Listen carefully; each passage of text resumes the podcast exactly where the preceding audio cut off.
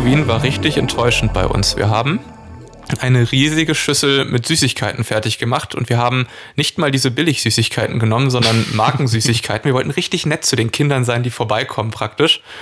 Und dann ist niemand gekommen. Niemand ist gekommen. Niemand. Das Welche Überraschung. war richtig deprimierend Hast du eigentlich für uns. ernsthaft damit gerechnet, dass in diesem Jahr wirklich Halloween Kinder rumlaufen? Ähm, naja, also ich hatte so gedacht, ein paar wenigstens, ja. Du hättest es ja so machen können, wie du es oft bei äh, Einkaufsläden siehst. Du hättest so eine Plexiglasscheibe vor deine Wohnungstür stellen können und dann hättest du da so einen kleinen Schlitz reingehauen und immer wenn ein Kind kommt, hättest du einfach Bonbons rausgeworfen. Oder so eine durchreiche Schublade, weißt du, wie so am, am Fahrkartenschalter so Oder am hin und her Nachtschalter Ja, oder so ein So ist Nachtschalter. auch gut. ja. Also sie müssen natürlich äh, für den extra Aufwand und die extra Kosten, die dann entstehen, wenn Stefan sowas Kleinen in seiner Obolus da lassen, Wohnungstür richtig. installiert, Mhm. müssen sie natürlich dafür bezahlen. Ja, mach ich äh, so ein Zehner pro Süßigkeit und dann passt das. Pro Bonbon. Pro Bonbon. Wenn die Eltern dann ja im Nachhinein entrichten, dann sieht das auch nicht so schlimm aus irgendwie äh, für die Kinder. ja, aber Halloween ist dieses Jahr doch wirklich großteils ins Wasser gefallen. Also mich stört es ja nicht, ich kann ja mit Halloween nichts anfangen. Ich war aber sehr- Max war bestimmt sehr traurig. Ich war sehr, sehr traurig darüber, ja. Ich lag ja nun zu Hause im Bett, ähm, konnte weder Kürbisse schnitzen, noch konnte ich Kürbissuppe kochen. Es war wirklich eines der schrecklichsten Halloweens überhaupt. In 24 Jahren das schlimmste Halloween, was ich hatte. Kürbissuppe habe ich wenigstens gekocht, aber das ist noch nicht zu spät. Das kannst du noch schaffen dieses Jahr. Aber jetzt bin ich ja aus dem Feeling raus. Jetzt ist ja schon fast Weihnachten. Jetzt, jetzt wäre es eher Zeit für also, Glühwein. also es ist jetzt noch, es ist jetzt noch eine Woche Zeit. Wir sind jetzt noch eine Woche im graupeligen, äh, nebligen November. Da hast du jetzt noch Zeit für die Kürbissuppe. Ab nächster Woche gebe ich dir recht, wird's schwer, aber jetzt geht's noch. Nee, ich bin wie gesagt schon auf Glühwein-Tour Ah. gerade. Ernsthaft. Ja, absolut. Im November. Natürlich. Weißt du, wie kalt es draußen ist, Felix? Ja, ich weiß. Hm. Kältungssaison, Corona-Saison, Grippesaison. Zu kalt für Waldspaziergänge. Funktioniert gar nichts aktuell. Das stimmt, ja. Leider wurde ja aus unserem Waldspaziergang nichts. Ja. Außerdem hatte Stefan viel zu viel Angst davor. Genau, das war der eigentliche. Grund. Daran lag's. Daran lag es hauptsächlich. Nicht, dass er seinen Mantel nicht dabei hatte, sondern dass er einfach Angst hatte. Absolut. Ich weiß gar nicht, wohin mit meiner ganzen Angst. Aber wo wir beim Thema Wald sind, wann wart ihr eigentlich das letzte Mal im Wald? Oh Gott. Vor Jahren.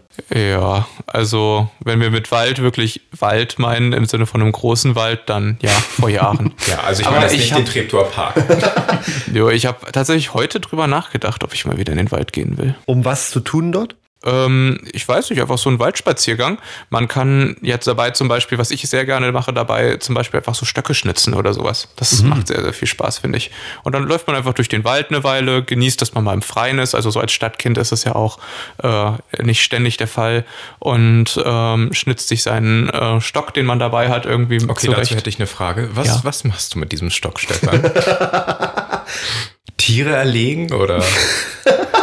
Ich baue daraus keinen Speer oder sowas in der Richtung. Ich, Stefan stampft durch den Wald mit seinem Speer in der Hand. Nein, ich weiß, ich mache das einfach nur zum Spaß. Zum Schluss, ja, werfe ich ihn meistens wieder weg, weil ich damit nichts anfangen kann. Das macht einfach nur Spaß. Okay. Also, ich ist als, mehr so das, der Prozess des Doings. ich als Brandenburger äh, Jung finde ja Wälder sehr beruhigend und als wir noch Kinder waren, waren wir auch sehr oft im Wald Pilze sammeln und Oh. Spaziergänge machen und mit unserem Hund und unseren Eltern äh, diverse Sonntage unterwegs. Ja, und ich muss sagen, obwohl ich aus Brandenburg komme und Wälder eigentlich kenne, habe ich trotzdem immer noch Angst davor. Echt? Also es zieht mich zwar immer wieder in den Wald, gerade wenn Berlin mir zu viel wird, wenn das alles zu laut ist und zu hektisch, dann fahre ich oft nach Brandenburg und gehe einfach in den Wald. Aber es gibt so Tageszeiten, zu denen ich nicht mehr dorthin fahren würde. Ja. Und Jahreszeiten, äh, wo ich mich komplett vom Wald fernhalte. Ja, Es gibt ja auch so ganz düstere Wälder, wo man wirklich fast nichts mehr sieht. So eine Wälder mag ich auch nicht so wirklich. Kennt man ja auch aus Filmen so, ne? Wenn man in so Wälder geht, ganz dichte Bäume. Ja. Bis ins Unendliche, so vielleicht noch ganz leichter Nebel über dem Boden oder so. Ne? Dann geht mir auch schon ein bisschen die Düse. Aber tatsächlich selber in einem Wald war ich wirklich jahrelang nicht mehr. Da hast du ordentlich was verpasst, Felix. Kennt denn einer von euch beiden den Brieselanger Forst, beziehungsweise war jemand von euch beiden schon dort? Gehört schon, aber ich war noch nicht da. Ja, gehört äh, habe ich heute davon schon besonders eine ganze Menge, aber da war ich tatsächlich auch noch nicht. Aber du wirst uns ja bestimmt gleich äh, noch viel darüber erklären wollen. Auf jeden Fall. Ähm, kurz vorab, ich war diverse Male dort. Ähm, an der Zahl waren es jetzt 18 Mal. Wo ist denn der?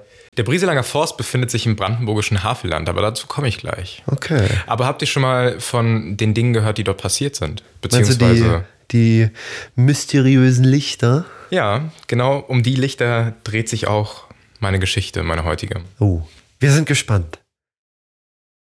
Ich muss euch leider etwas Trauriges mitteilen. Unsere kleine Elisabeth wurde heute Morgen gefunden. Sie ist tot.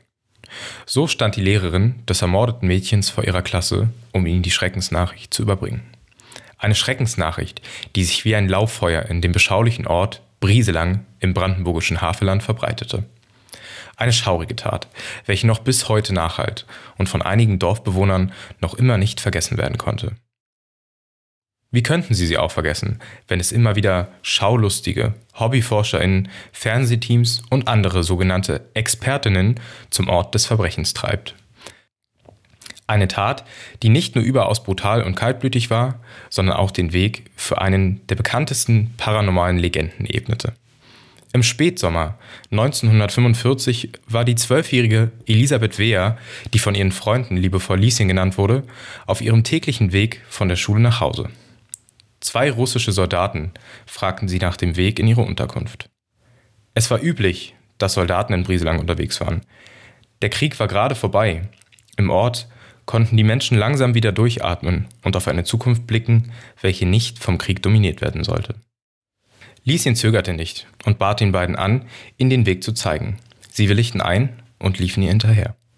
Einige Minuten später, als sie in einem kleinen Waldstück des Brieselanger Forsts waren, packte einer der Soldaten das Mädchen und zog sie vom Weg in das Unterholz. Niemand hatte sie schreien gehört. Niemand, der ihr hätte helfen können, als sie vergewaltigt wurde. Als die Täter fertig waren, wurde ihnen wohl bewusst, dass die Folgen für diese Tat schwer wären. Elisabeth lag immer noch auf dem Boden des Waldes. Einer der beiden Soldaten hielt ihr schließlich ein Gewehr an den Kopf. Er drückte ab und beendete somit das Leben von Elisabeth. Nun lag sie dort im Wald, vergewaltigt und ermordet. Das Fernbleiben von Lieschen fiel natürlich auf. Man machte sich Sorgen um sie. Als es dunkel wurde und sie immer noch nicht zu Hause war, machte sich ein Suchtrupp der Dorfbewohner auf den Weg. Erfolglos. Niemand fand sie, und so lag sie die ganze Nacht im Wald. Am nächsten Morgen erst, als die Sonne langsam über dem Nymphensee aufging, fand man das Mädchen. Nach dem Mord an Lieschen waren die Dorfbewohner beunruhigt. Eine solche Tat hätten sie sich in Brieselang niemals vorstellen können. Man mag sich gar nicht vorstellen, wie es den Eltern der kleinen Elisabeth ginge. Was allerdings danach geschah, kann sich niemand so recht erklären. Einige Monate nach der Tat fing es an. Mehrere Menschen berichteten zunehmend davon, in der Nähe des Tatorts ein Licht gesehen haben zu wollen. Ein Licht, das keiner der uns bekannten Quellen entsprang. Die Berichte darüber häuften sich. Immer wieder wurden sie in den Zusammenhang mit Elisabeth Wehr gebracht. Immer wieder besuchten Menschen von außerhalb den Ort, getrieben von der Neugier und vielleicht auch von der Faszination. Dieses Phänomen erstreckte sich über Jahrzehnte. In den 90er Jahren, als die Welt eine Digitalisierung erlebte und es plötzlich Internet für alle gab, ging das Phänomen viral und sorgte nicht nur in Deutschland für Aufmerksamkeit. So erlebte das Örtchen Brieselang einen regelrechten Boom an Dark Tourism, Immer wieder fuhren Menschen mit ihren Autos durch den Wald und kämpften sich mit Taschenlampen durch das Unterholz. Alle wollten das Licht von Brieselang sehen und jeder machte seine vermeintlich eigene Erfahrung mit dem Licht. So viele Besucher wie der Wald hatte, so viele Legenden rankten sich nach und nach im Netz. Eine Bahnstrecke, welche durch den Wald führt, soll angeblich von einem verstorbenen Bahnmitarbeiter heimgesucht werden. Man habe Hexenrituale und diverse Naturgeister gesehen und gespürt. Der Vater von Elisabeth soll noch heute mit einer Laterne durch den Wald irren, auf der Suche nach seiner toten Tochter. Aber auch Skeptiker blieben nicht fern. Es wurden sogenannte Sumpfexpertinnen um Rat gefragt, welche natürlich sofort die Antwort auf all diese Phänomene gewusst haben wollen. So sagte einer, es seien Naturphänomene, welche in Verbindung mit Feuchtigkeit und aufsteigenden Gasen in der Luft elektrostatische Entladungen hervorrufen können. Die Menschen wurden gegenüber der Familie pietätslos. Sie verbreiteten Halbwahrheiten oder schlichtweg Lügen im Internet, immer zum Leidwesen der Familie, der Dorfbewohner oder des Dorfs selbst. Nicht zu vergessen ist auch der Schaden, welcher der Natur zugefügt wurde. Abgase, Müll und rücksichtslose Besucher zerstörten Stück für Stück das kleine Waldstück, nur um einen kleinen Blick auf das Licht zu werfen oder um einfach mitreden zu können. Sie werden wahrscheinlich nie Antworten auf ihre Fragen bekommen. Fakt ist aber, dass das Licht heutzutage zu einer der bekanntesten Urban Legends Europas zählt und jährlich tausende Menschen an den Ort des schrecklichen Verbrechens lockt. Seltsam ist allerdings eines. Warum fing das Lichtphänomen erst nach der Ermordung Elisabeths an? Was haben die Menschen tatsächlich gesehen? Und wieso gibt es bis heute, 75 Jahre später, immer noch keine genaue Antwort darauf? Tja, interessante Geschichte, ne? Krasser Fall. Aber steckt da jetzt was Übernatürliches hinter oder nicht? Das ist die Frage, die wir wieder klären wollen, schätze ich. Das ist die Frage. Also Max hat ja in seiner Geschichte schon am Ende ein bisschen Klärungsversuche, Andeutungen geliefert.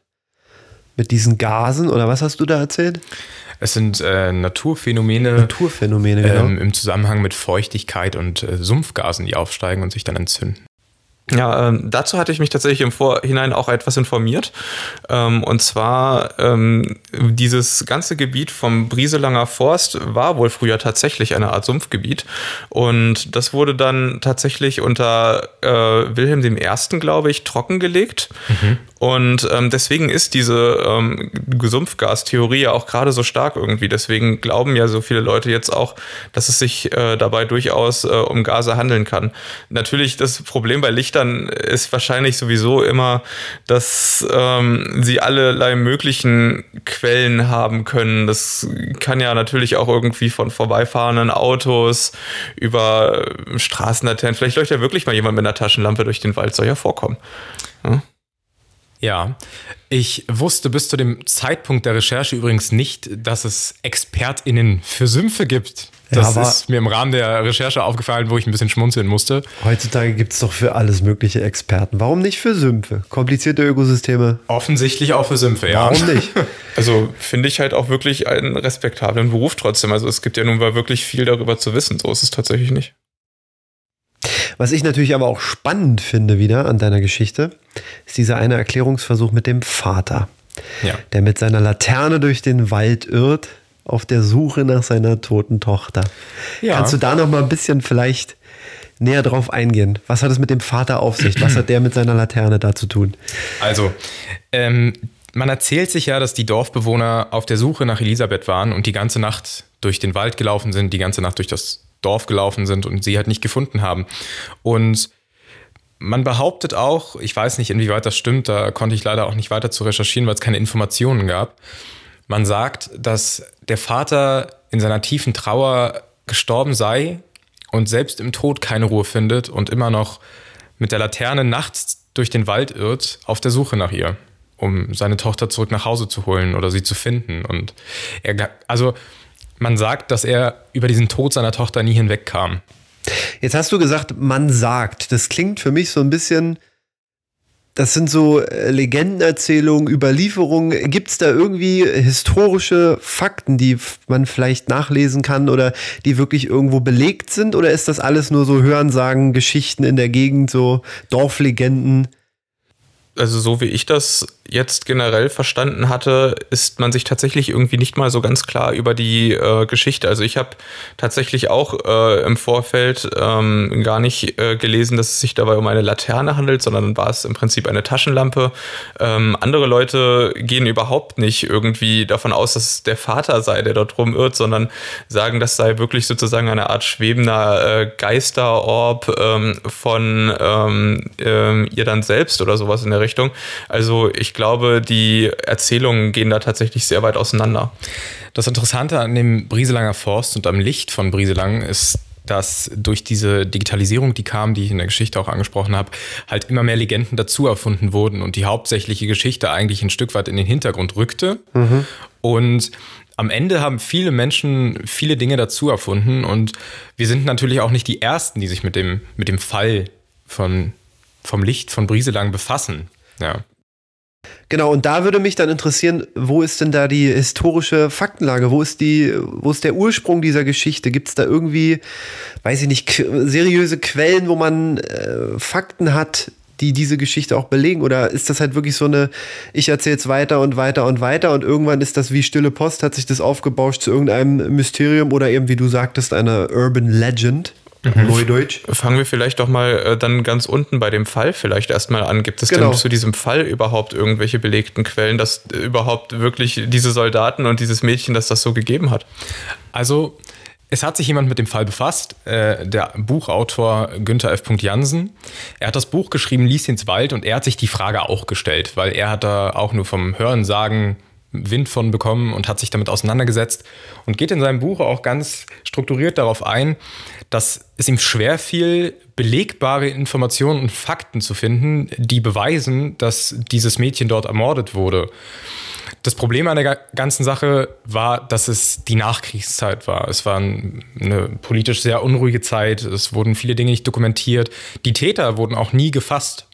Aber Günther F. Jansen hat über anderthalb Jahre lang sich mit dem Thema intensiv auseinandergesetzt und wohnt mittlerweile übrigens auch in Brieselang ähm, und hat in seiner Recherchephase versucht, so viel wie es geht zusammenzutragen ähm, und so viele Fakten zu finden und uns wiederzugeben, wie er konnte. Aber wenn ich dich jetzt richtig verstanden habe, in der Nachkriegszeit, das war ja 1945, hattest du, glaube ich, gesagt. Genau. genau das war ja quasi direkt nach Kriegsende. Also so wirklich äh, Strafverfolgung in Deutschland fand ja nicht mehr statt. Die Regierung war zusammengebrochen. Gab es, es, gab keinen handlungsfähigen Staat an der Stelle. Also wird es ja wahrscheinlich auch nie irgendwie Strafermittlungen oder Akten oder auch nur eine polizeiliche Anzeige wahrscheinlich gegeben haben. Gab es nicht, nein. Da würde mich dann halt interessieren, an welche Quellen ist dieser Buchautor, mit dem du da von dem du da gerade gesprochen hast, an welche Quellen ist der da rangekommen oder wie hat er das ähm, ja. bewerkstelligt, dieses Buch zusammenzutragen, sage ich mal. Also der Buchautor selbst hat natürlich bei der Polizei angefragt, wurde nach Potsdam geschickt, nach Eberswalde. Es war super schwer, überhaupt Informationen zu bekommen. Und er ist über viele, viele Kontakte am Ende auch zu Verwandten von Elisabeth Via gestoßen. Ach, krass. Ja. Und hat äh, dort angefragt. Wenn ich es richtig herausgelesen habe, war es die Schwester. Okay. Ähm, es gab auch eine Zeugin aus der Zeit noch, ähm, die er befragt hat. Und daher hatte er seine ganzen Informationen, wie das damals so war. Es war eine Klassenkameradin von Elisabeth, die er befragt hat. Und sie hat erzählt, wie der Morgen war, als Elisabeth plötzlich nicht mehr zur Schule kam und was dann passi passiert Okay, aber und das, was dann passiert ist. Das sind ja schon mal recht stichhaltige Beweise, zumindest äh, für diese für die Existenz dieser Person. Also ähm, der Autor, von dem du dort sprichst, scheint sich dann ja auch wirklich irgendwie ähm, sehr weltlich damit auseinandergesetzt haben, wenn er so viele Quellen dann letzten Endes auch irgendwie aufgesucht hat. Natürlich habe ich das Buch Lieschens Wald auch selbst gelesen und für die Folge heute dachte ich mir, ich werde den Buchautoren selbst, Günther F. Jansen, mal kontaktieren und fragen, ob er uns einige Fragen beantworten könnte, die ich hatte, als ich das Buch gelesen habe. Ja, hast du ja schon im Vorfeld verraten und dann hast du einfach mal die Dreistigkeit besessen, diesen guten Mann an einem Freitagabend einfach mal anzurufen. Ja. Wo, wo auch immer du seine Telefonnummer her hattest, wahrscheinlich aus dem Internet, nehme ich mal an. Ja, hatte ich. Genau. Und er ist auch noch rangegangen? Nein, so war es tatsächlich nicht. Ich habe ihn angerufen tagsüber okay. und er ging nicht ran, da ging die Mailbox ran. Und ich dachte, mh, hm, okay, verdammt, naja, denn, denn halt nicht. Und später rief er mich zurück. Und dann habe ich ihn gefragt, äh, ob ich ihm einige Fragen stellen dürfte zu seinem Buch und zu dem Fall und habe uns vorgestellt, habe gesagt, was wir machen, wer wir sind. Und er war bereit, die Fragen zu beantworten, so gut es ging. Und er war auch bereit, dass wir das aufzeichnen dürfen? Genau, er war bereit, dass wir es aufzeichnen und veröffentlichen dürfen. Äh, für die Gegenleistung, dass wir natürlich sein Buch namentlich nennen. Und Machen wir an dieser Stelle natürlich geben. sehr gerne. Also Lieschens Wald von Günter F. Jansen. Genau. Wer es noch nicht hat, kann es sich euch. gerne holen. Auf jeden Fall, was man sagen muss, Günter F. Jansen stürzt sich in seinem Buch nicht nur darauf, sich mit dem Fall von Elisabeth auseinanderzusetzen, sondern allgemein, was es mit dem Licht auf sich hat, wie die Dynamik dort ist im Dorf, im Wald, hat sich mit diversen Menschen unterhalten. Und ich würde sagen, an der Stelle. Wir hören einfach mal rein. Hören wir einfach mal rein, In dein oder? Geführtes Interview. Herr Jansen, Sie sind der Autor des Buchs Lieschens Wald und haben sich darin sehr ausführlich mit dem sogenannten Licht von Brieselang beschäftigt. Wie sind Sie damals auf das Lichtphänomen von Brieselang aufmerksam geworden und was hat Sie bewogen, ein Buch darüber zu schreiben? Wie die Jungfrau zum Kind. äh, ich muss dazu sagen, ich bin also normalerweise ein sehr geerdeter Typ, äh, habe ein bisschen Probleme mit, mit äh, so Phänomenen Und Auslöser, dass ich mich mit diesem Thema beschäftigt habe, war eigentlich ein Interview, was ich wegen eines anderen Buchs, was ich geschrieben hatte, geführt habe. Und da hat der Journalist mich so gefragt, ja, und äh, was interessiert Sie sonst so? Und habe gesagt, naja, hier in Brieseland gibt's ja dieses mysteriöse Licht. Das würde mich auch mal interessieren. Und daraus hat er dann in einer Zeitschrift, die hier in großer Auflage erschienen ist, Überschrift rausgemacht, ehemaliger Radiopionier äh, will das äh, Brieselanger Licht enttarnen oder so ähnlich. So. Und dann äh, passierte Folgendes, da wurde ich immer auf der Straße angesprochen, Herr Jansen, haben Sie das Buch schon geschrieben? Ist das Buch schon fertig? Wo kann man das Buch kaufen? Wann gibt's das Buch?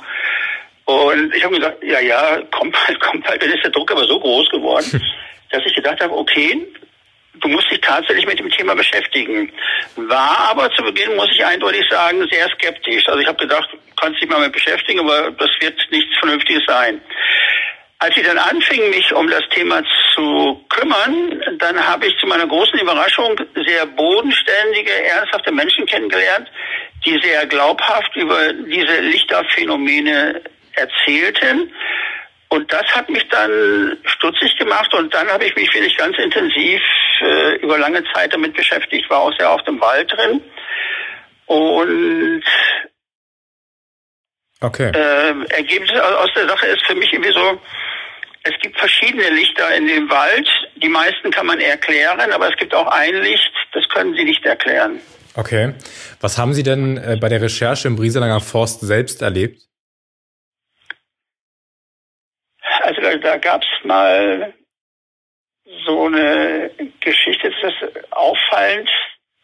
Drei Sachen. Auf der einen Seite hat man immer, es gibt so eine Stelle, wenn man im Wald steht und dann zu einer bestimmten Straße schaut, dann sieht man am Ende des Weges deutlich so, so fast gelbliche Lichtkugeln, die gehen von links nach rechts oder von rechts nach links. Ist eindeutig zu erkennen, das sind Autos. Ja? Mhm.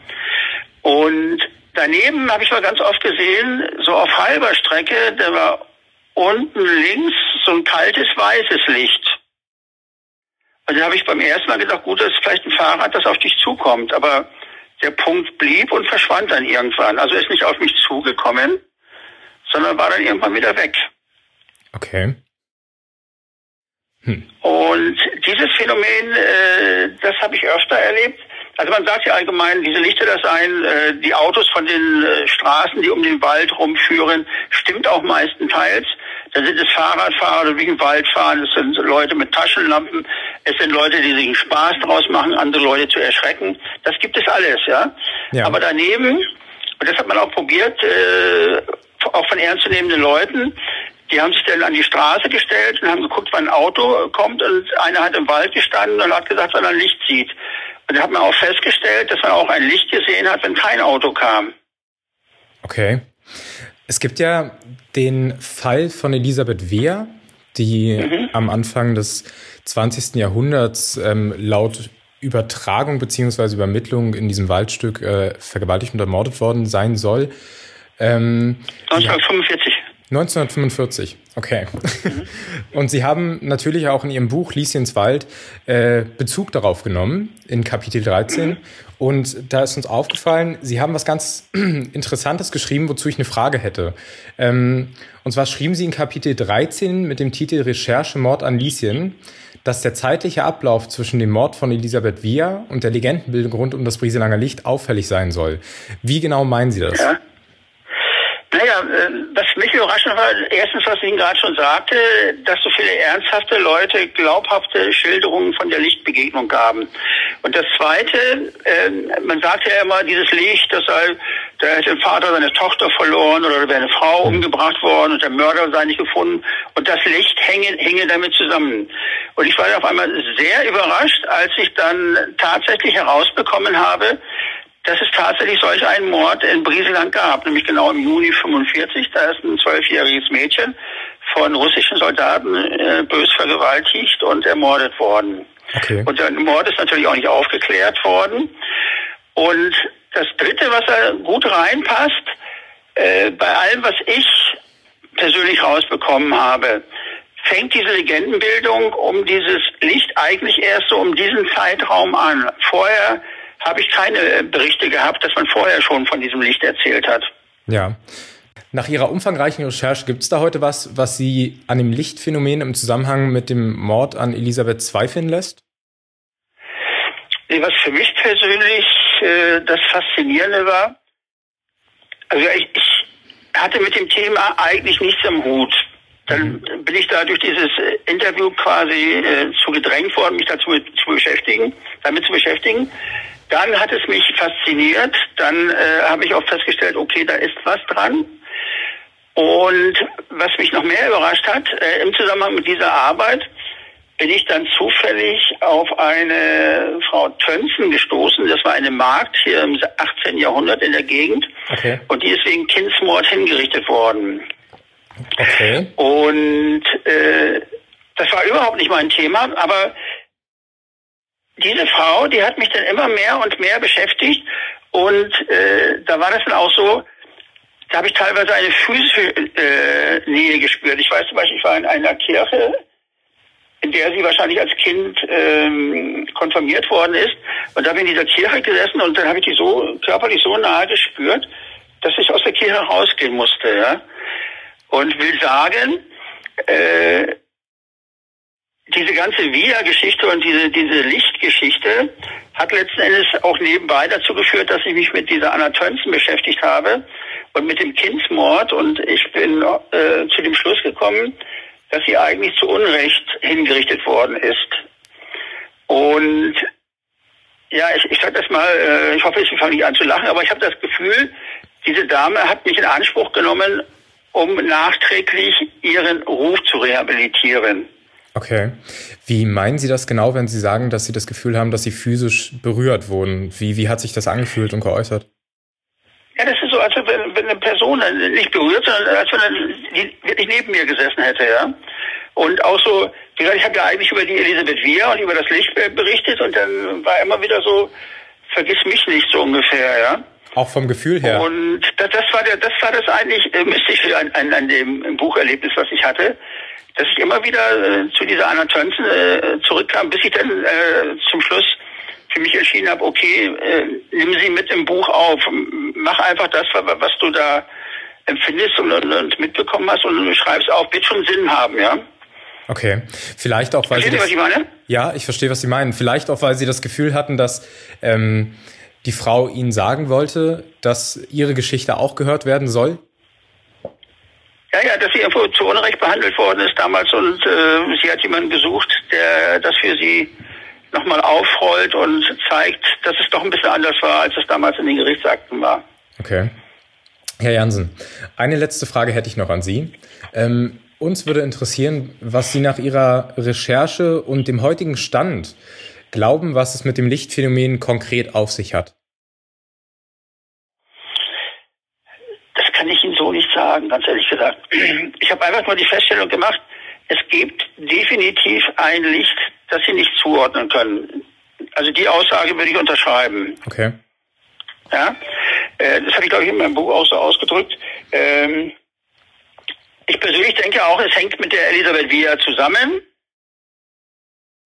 Und ja, belegen kann man das letzten Endes, äh, jeweils ist mir das nicht gelungen, das zu belegen. Ich kann nur sagen, neben den ganzen vielen Lichtelementen, die es im Wald gibt, gibt es auch, das habe ich wirklich auch persönlich erfahren, dass ich von vielen ehrwürdigen, äh, ehrlich wirkenden Menschen in glaubhaften Schilderungen hört, es gibt wirklich ein Licht, äh, das können sie nicht erklären. Okay. Also gibt es Dinge zwischen Himmel und Hölle, die wir uns einfach nicht erklären können. Ja, genau, was, was ich gerade erzählt habe mit der Tönzen, ja. Das ist eigentlich das äh, für mich persönlich noch das, das äh, Bleibendste äh, aus dem Buch. Also äh, ich habe wirklich das Gefühl gehabt, äh, die will mich immer wieder in ihre Sache reinziehen, damit ich über sie schreibe, dass ich ihren Fall nochmal aufrolle.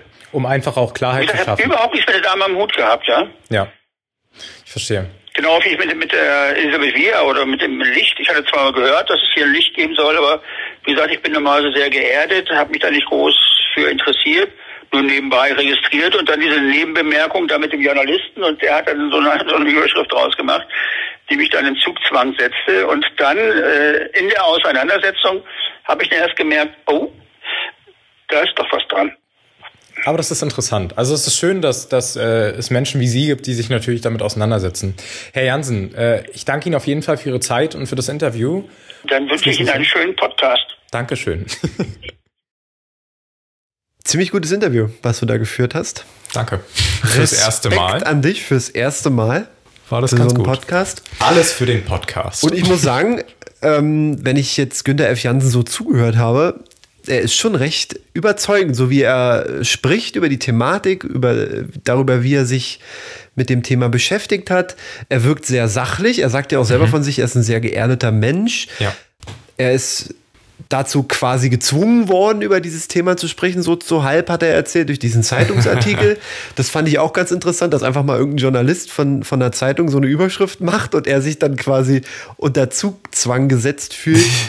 jetzt über dieses Thema schreiben zu müssen und dann doch so tief in die Materie eintauchen kann wie eigentlich kein anderer. Also hast du noch andere Quellen außer Günter F. Jansen gefunden irgendwo? Ich habe mich natürlich auf dem Weg zu Günther F. Jansen äh, mit noch anderen Quellen auseinandergesetzt, die aber alle nie so so handfeste Beweise hatten. Ja. Also er selbst, wie du ja schon sagtest, er ist ein sehr geerdeter Mensch, äh, sagt er auch selbst von sich.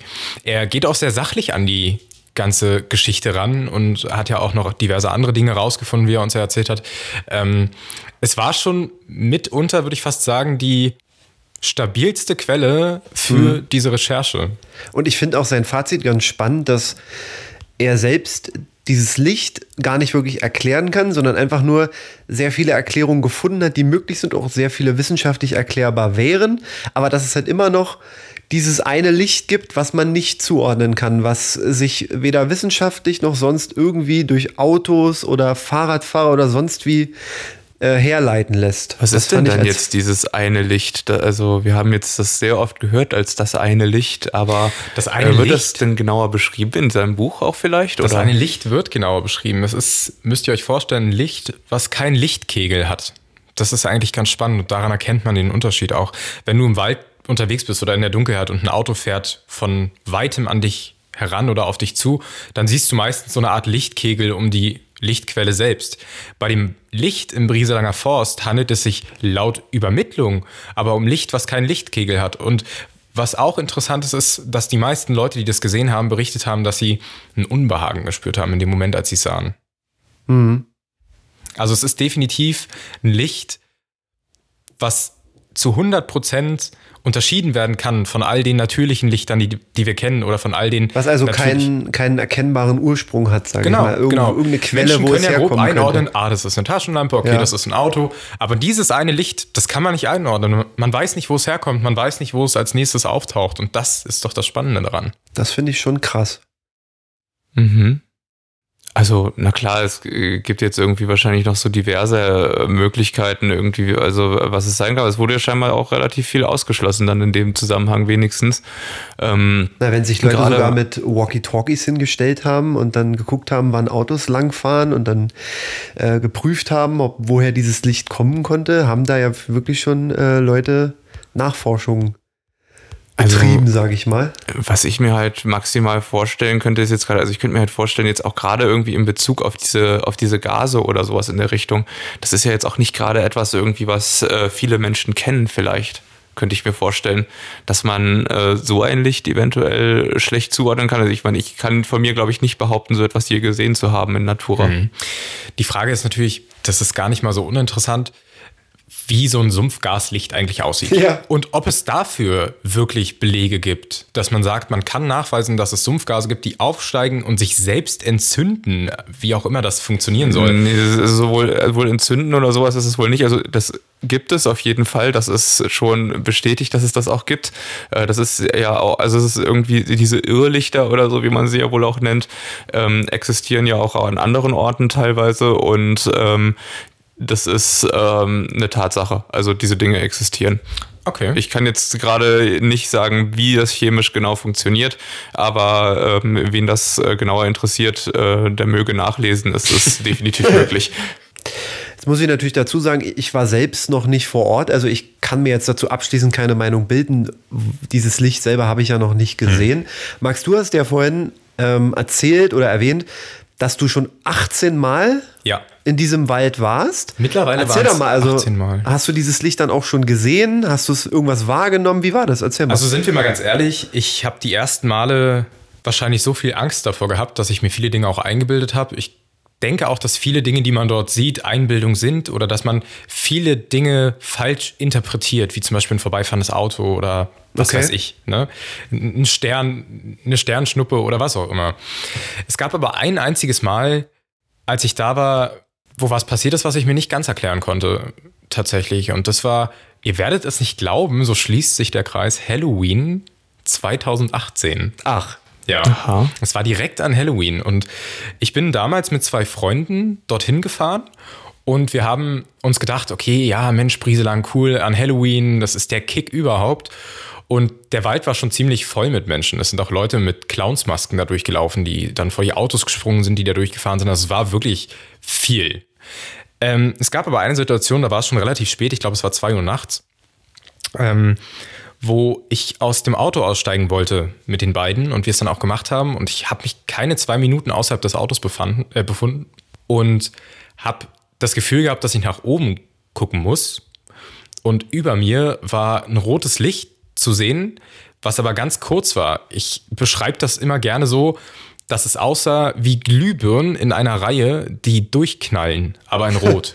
okay. So habe ich es wahrgenommen und ich habe mich super doll erschrocken habe die anderen beiden angebrüllt, dass sie ins Auto steigen sollen und äh, dann sind wir ins Auto gestiegen, aus dem Wald rausgefahren und da haben sie mir erzählt, was sie gesehen haben, beziehungsweise was sie gehört haben.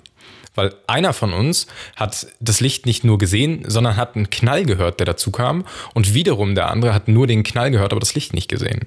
Also quasi so ein Knall wie von dem Gewehr, was da gegen Ich habe den Knall Elisabeth nicht gehört, ich kann das nicht wurde, Oder? Aber die anderen beiden meinten, dass es halt ein ziemlich krasser Knall war und die sowas auch noch nie gehört haben. Was mich nur so verwundert, ist, dass ich wirklich, wirklich starke Angst hatte in dem Moment. Also dieses Gefühl der Angst war gar nicht, gar nicht zu beschreiben. Es war wirklich seltsam. Und dass ich auch tagelang danach und eine Woche später immer noch mit den beiden darüber geredet habe und gesagt habe, okay, ich weiß nicht, was das war. Ich weiß nicht, wie ich das einordnen soll, weil ich es auch gar nicht konnte. Mhm. Es war ein Licht, wo ich aus meiner persönlichen Sicht sage, ich habe keine Ahnung, wo das seinen Ursprung hatte. Also das finde ich ganz spannend. Und ehrlich gesagt, mich juckt es jetzt auch ein bisschen in den Fingern, da selber mal hinzufahren in den Brieselanger Forst. Ich verstehe natürlich aber auch, wenn jetzt dieser Dark Tourism ähm, zu, äh, sage ich mal, Irritation, Verwunderung, Belästigung der dort einheimischen Bevölkerung führt. Ja. Zu, der, zu den Leuten, die da wohnen. Dass man da natürlich auch ein bisschen Rücksicht drauf nehmen muss, dass man da jetzt nicht äh, in Brieselang äh, die Leute da unnötig äh, belästigt oder was weiß ich, was du erwähnt hattest. Genau.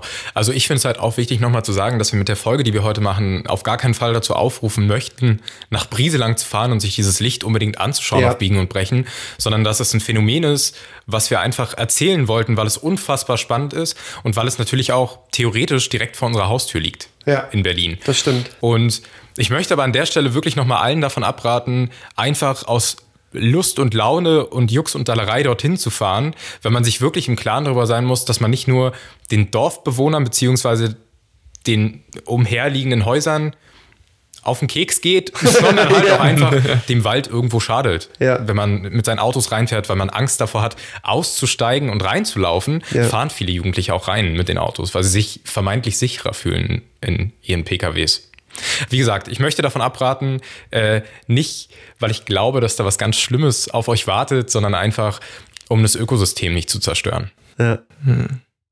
Ja, auf jeden Fall ein krasser Fall, den du uns da heute erzählt hast, vom Brieselanger Licht. Da würde ich sagen, wir machen wieder unsere kleine Schlussrunde dann würde ich sagen, für die heutige Schlussrunde würde mich vielleicht für, von euch nochmal interessieren. Ähm, wir haben ja jetzt über den Mordfall geredet, der dort stattgefunden haben soll. Und wir, wir waren uns auch nicht ganz sicher, gab es diesen Mord jetzt oder nicht? Das war ja auch nicht 100% klar. Also abschließend noch einmal, denkt ihr jetzt, dass es diesen Mord gegeben haben soll?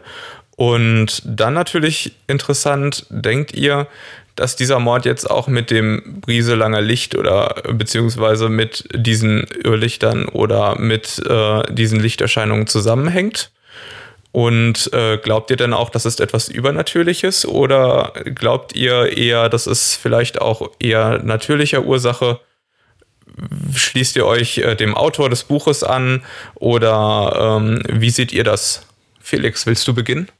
Also zu dem Mord an sich schwer zu sagen. Wie gesagt, das war ja 1945, Nachkriegsjahre. Es gibt keinerlei oder kaum Strafakten, also Strafakten wird es nicht geben, Strafvermittlungen haben nicht stattgefunden. Von daher, historisch gesehen, ist ja die einzige wirklich verwertbare Quelle, die wir jetzt hier gefunden haben, Günter F. Jansen. Und nachdem ich jetzt auch dieses Telefoninterview gehört habe und wie er darüber denkt und wie er auch darüber spricht, also ganz sachlich, ganz geerdet, hat er mich schon überzeugt, dass er zu in gewissen Stellen dieses Falls einfach keine Erklärung hat, dass er diesen Mord belegen konnte, dass er die Lichter zum Teil erklären konnte, aber dass es halt immer noch ein oder auch mehrere Lichter gibt, die nicht zuortbar sind, wie er sagte. Von daher fehlt mir da persönlich dann die Erklärung und an der Stelle würde ich dann schon sagen, irgendwas geht da dann nicht mit rechten Dingen zu. Ich kann mir nicht vorstellen, dass seit 30 Jahren irgendein Vogel da im Wald sitzt und die ganze Zeit irgendwie rumleuchtet, um Leute wahnsinnig zu machen. Und ich kann mir auch nicht vorstellen, dass das wirklich so eine Art kollektives, äh, kollektive Gruppeneinbildung ist, dass jeder, der da hinfährt, sich automatisch ein Licht einbildet. Kann ich mir nicht vorstellen. Von daher ist für mich an der Stelle unerklärlich, um es mal so zu formulieren. Ja, also jetzt habe ich mich mit dem Fall natürlich ziemlich lange beschäftigt und auch schon vor Jahren, wie gesagt, äh, habe ich das erste Mal davon gehört. Persönlich glaube ich schon, dass dieser Mord stattgefunden hat, auch wenn es keine Belege dafür gibt, ähm, weil da war die Recherche von Günther F. Jansen auch einfach zu gut und dafür gibt es zu viele Augenzeugen aus der Zeit. Ich denke, aus der Sicht, die ich habe, dass es schon möglich ist, dass irgendwas in diesem Wald ist, was erkannt werden möchte, vielleicht auch gesehen oder gehört werden will. Das bedeutet, man könnte jetzt auch sagen, Elisabeth selbst möchte, dass ihr Tod gesehen wird und dass ja, man einfach nicht vergisst, was dort für ein schreckliches Verbrechen passiert ist, auch an einem so jungen Mädchen.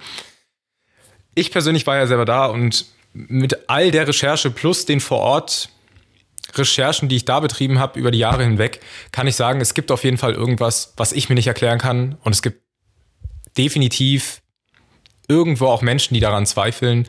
Aber ich für meinen Teil glaube, dass das Licht in Brieselang mit dem Mord zu tun hat. Und dass vielleicht Elisabeth selbst möchte, dass man sie sieht und hört. Gut, dann noch einmal, was ich jetzt zum Schluss darüber denke. Also grundsätzlich glaube ich, dass dieser Mord an sich bestimmt stattgefunden hat. Ich finde die äh, Quellen, die dort präsentiert worden sind in dem Buch, auch tatsächlich recht stichhaltig.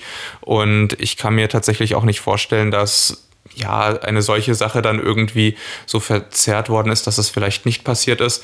Also ich denke an der Stelle, auch wenn wir jetzt natürlich irgendwie keine hundertprozentige Gewissheit haben, sondern nur in Anführungszeichen Augenzeugenberichte von vor langer Zeit, können wir uns da relativ sicher sein.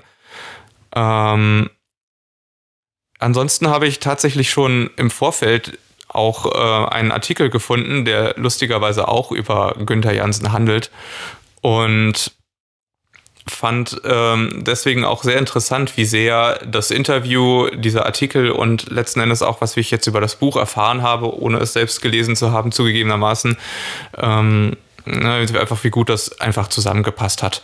Und deswegen kann ich mir tatsächlich auch gut vorstellen, dass diese ganzen Spiegelungen, so wie er sie jetzt letzten Endes trifft, tatsächlich auch ähm, sehr reell sind. Und mir gefällt auch einfach, mit welchen äh, Methoden dann letzten Endes auch dort rangegangen worden ist. Ähm, ob es jetzt letzten Endes dieses Licht, das man nicht erklären kann, ja, ob das dann wirklich was ist oder nicht. Ich glaube, ich würde mich da dem Autor tatsächlich auch wirklich anschließen. Ähm, ist wahrscheinlich jetzt abschließend sehr schwer zu sagen und ich habe natürlich jetzt auch nicht eine solche Bindung zu dem Ort irgendwie aufgebaut durch sehr lange Recherchen, weswegen man da sehr schwer irgendwie weiteres, ja, äh, von meiner Seite irgendwie reindenken kann oder nicht. Ich würde sagen, heute haben wir dann tatsächlich äh, im Kontrast zur letzten Folge vielleicht wirklich mal was gefunden, wo wir abschließend nicht sagen können. Ähm, Übernatürlich oder nicht. Nun, ja, Vielleicht haben wir diesmal wirklich was ausgegraben, was wir uns alle nicht erklären können. Oha. Und es beschäftigt ja sehr viele Menschen. Ja. Gut. Schöne zweite Folge, Finde ich, ich, auch. Finde ich auch. Was wird denn in der Folge 3 auf unsere Zuhörer zukommen, Stefan? Bin ich sehr gespannt. In Folge 3. Wir wollen uns ein wenig mehr mit äh, Phänomenen beschäftigen, die nahe am Tod liegen, könnte man sagen. Das klingt doch eigentlich ganz Das spannend. klingt sehr geil. Da gibt es eine Menge drüber und ich glaube, der ein oder andere, der jetzt drüber nachdenkt, weiß vielleicht auch schon so die ein oder andere Geschichte, die er gehört hat, die in dem Zusammenhang vielleicht auch ihm schon mal etwas merkwürdig vorgekommen ist. Dann lassen wir uns überraschen, würde ich sagen, fürs nächste Mal, oder? Lassen wir uns überraschen. Bin Wie gespannt. immer, Lasst euch überraschen. genau. Ja, folgt uns auch gerne auf Instagram. Wir versorgen euch auch dort mit Zusatzcontent zu unseren Folgen. Tragt eure fucking Masken. Ja, genau. Tut es einfach. Tut es für die Gemeinschaft. Ansonsten bleibt uns nur zu sagen, schaltet gerne in der nächsten Folge wieder ein bei Dark Impacts. Fakten über dunkle Geschichten.